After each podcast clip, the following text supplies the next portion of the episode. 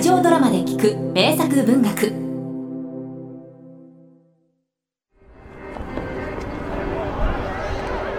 男は孤独だった。空想家だった。8年間ペテルブルグで暮らしていたが一人の知人をこしらえる腕もなかった。男はふと一人でいるのが恐ろしくなり深い優秀を抱きながら街をさまよった。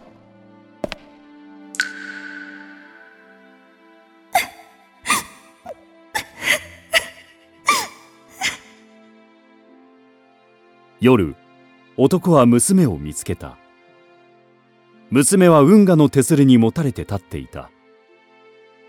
可愛らしい黄色の帽子をかぶりあだっぽい黒のケープを羽織っていた。すると突然娘に千鳥足の紳士が近づいた。どなたですの？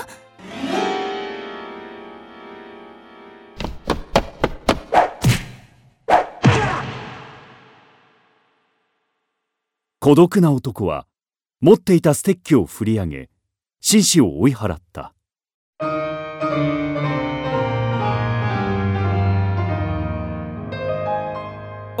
おお嬢さん大丈夫ですか？さ手をおよこしなさい。白夜。フョードル・ドストエフスキー。ありがとうございます。あらなぜ震えてらっしゃるの？ももし僕の手が震えているとしたらそれはまだ一度もあなたみたいな美しい人の可愛いちっちゃな手に握られたことがないからです。まあそんなこと。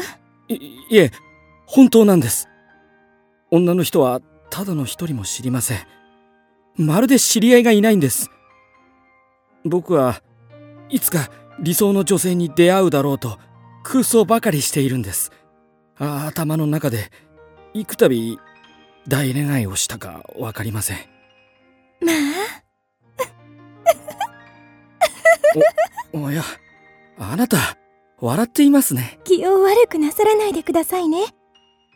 私が笑ったのはあなたが自分で自分を不幸にしてらっしゃるからですわ。私ナースチェンカ明日の夜10時また来ますわ。来なければならないからではおやすみなさい。おやすみなさい。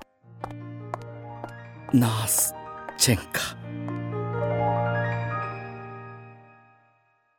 ああ今の僕はまるで火薬だ。いつ爆発するかわからない。この一昼夜無事に生き延びられるだろうか。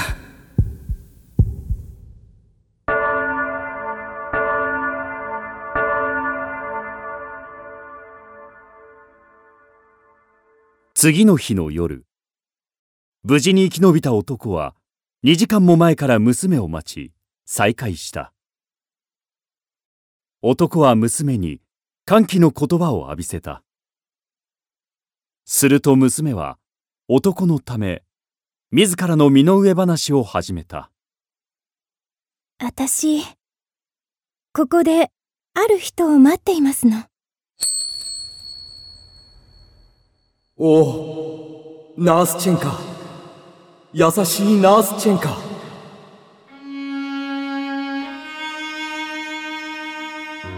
僕はモスクワに行って1年間向こうに滞在します。きっと成功してみせます。そして1年後あなたの愛が冷めていなかったらこの運河で再会しましょう。その時僕らは必ず幸福になれるでしょう。そう言ってあの人はモスクワに立ちました。今日でちょうど1年と3日になります。なのにあの人は ナースチェンカ五章です。泣かないで。男は複雑な気持ちで娘を慰めた。きっとその人にも事情があるに違いない。もう少しだけ待ってはどうか。せめて明日いや明後日までそう諭した。ええ。そうね。あなたってなんて素晴らしい方なんでしょう。きっと神様がお送りくださった方ですわ。また明日。お会いしましょう。また明日。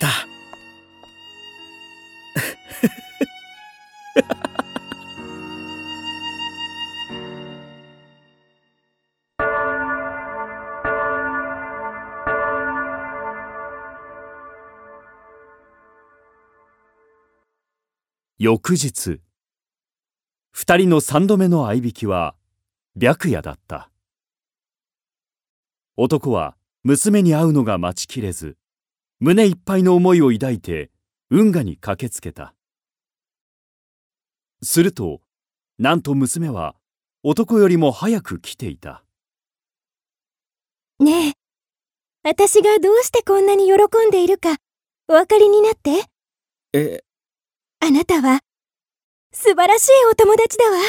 ええああ娘は男の手を取り強く握った男は大声を上げそうになったするとその時闇の中から足音が聞こえ男はさっと手を離した何を恐れてらっしゃるの？どうせあの人は来やしないわ。ねえ、私考えたの。あなた方、二人を比べてみてね。あなたの方が、あの人より優れていますわ。えぼ僕が？あの人ったら、いつもひどく真面目で、高慢で。もちろん、そう見えるだけで、とっても優しい方ですわ。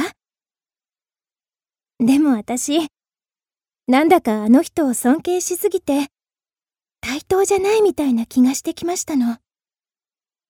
だって私、まだ小娘だから。い、いえ、そんなことは。今夜も来ないわね。また明日、ぜひ、ぜひとも来てくださいね。私、何もかもすっかりお話ししたいの。ね？いいでしょ？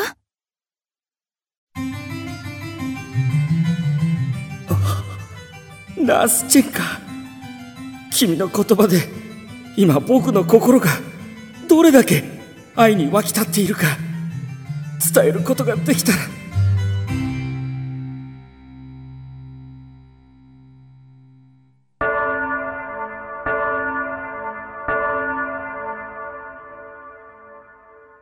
やがて運命の4度目の夜が来た。男は夜9時に着いた。娘もすでに着いていた。初めて会った時と同じように運河の手すりに寄りかかっていた。なナースちゃんか。なにあなた？あの人は来ていないんですか？ううん。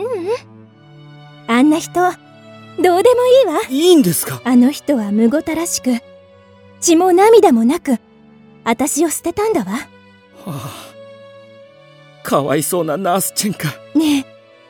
あなただったらこんな仕打ちはなさらないでしょ？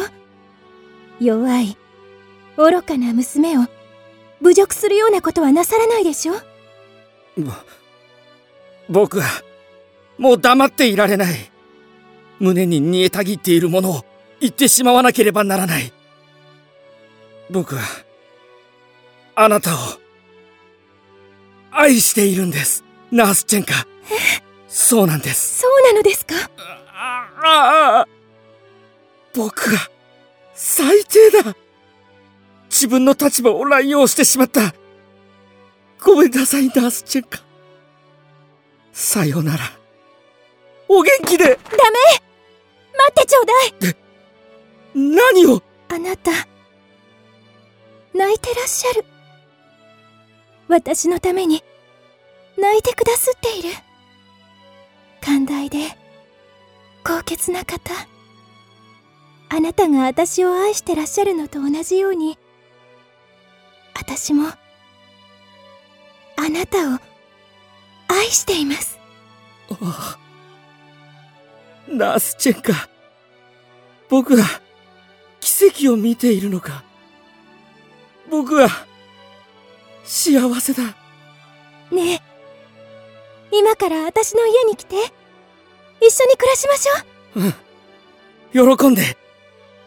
僕はもう眠れない。寝れそうもない。ああ。ごらんナースチェンカ今夜の月よ。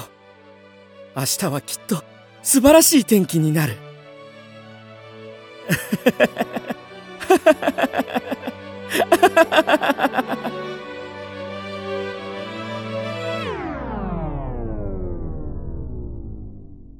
しかしその時娘は空を見ていなかった。釘付けにされたように無言のまま立っていた。そして次の瞬間。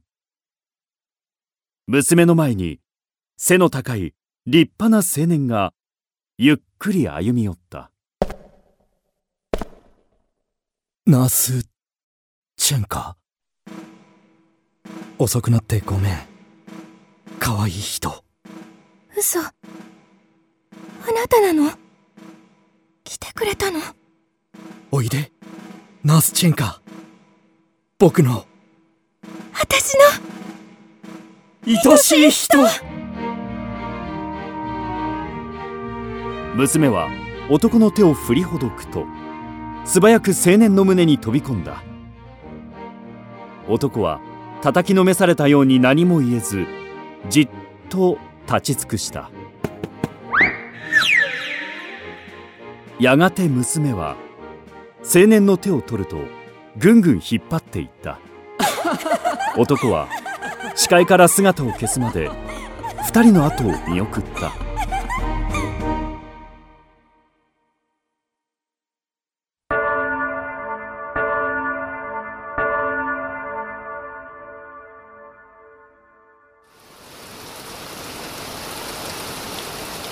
翌朝雨がじゃんじゃん降る中男の部屋に手紙が届いた。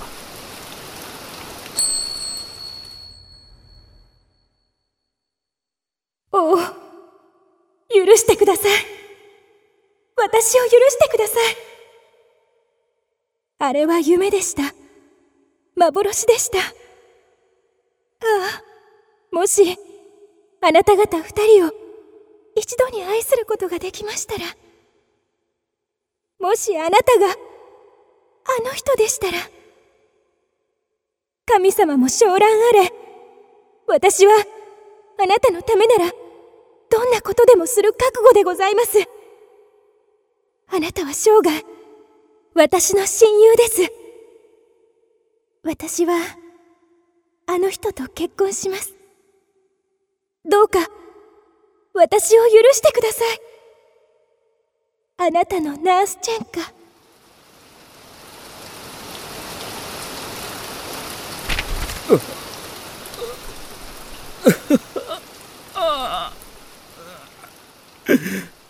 ナースチェンカナースチェンカ僕は君を恨むまい。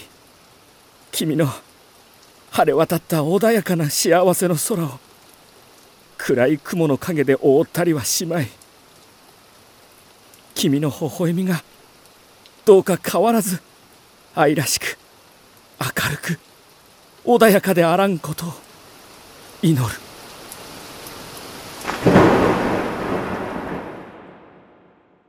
お神よ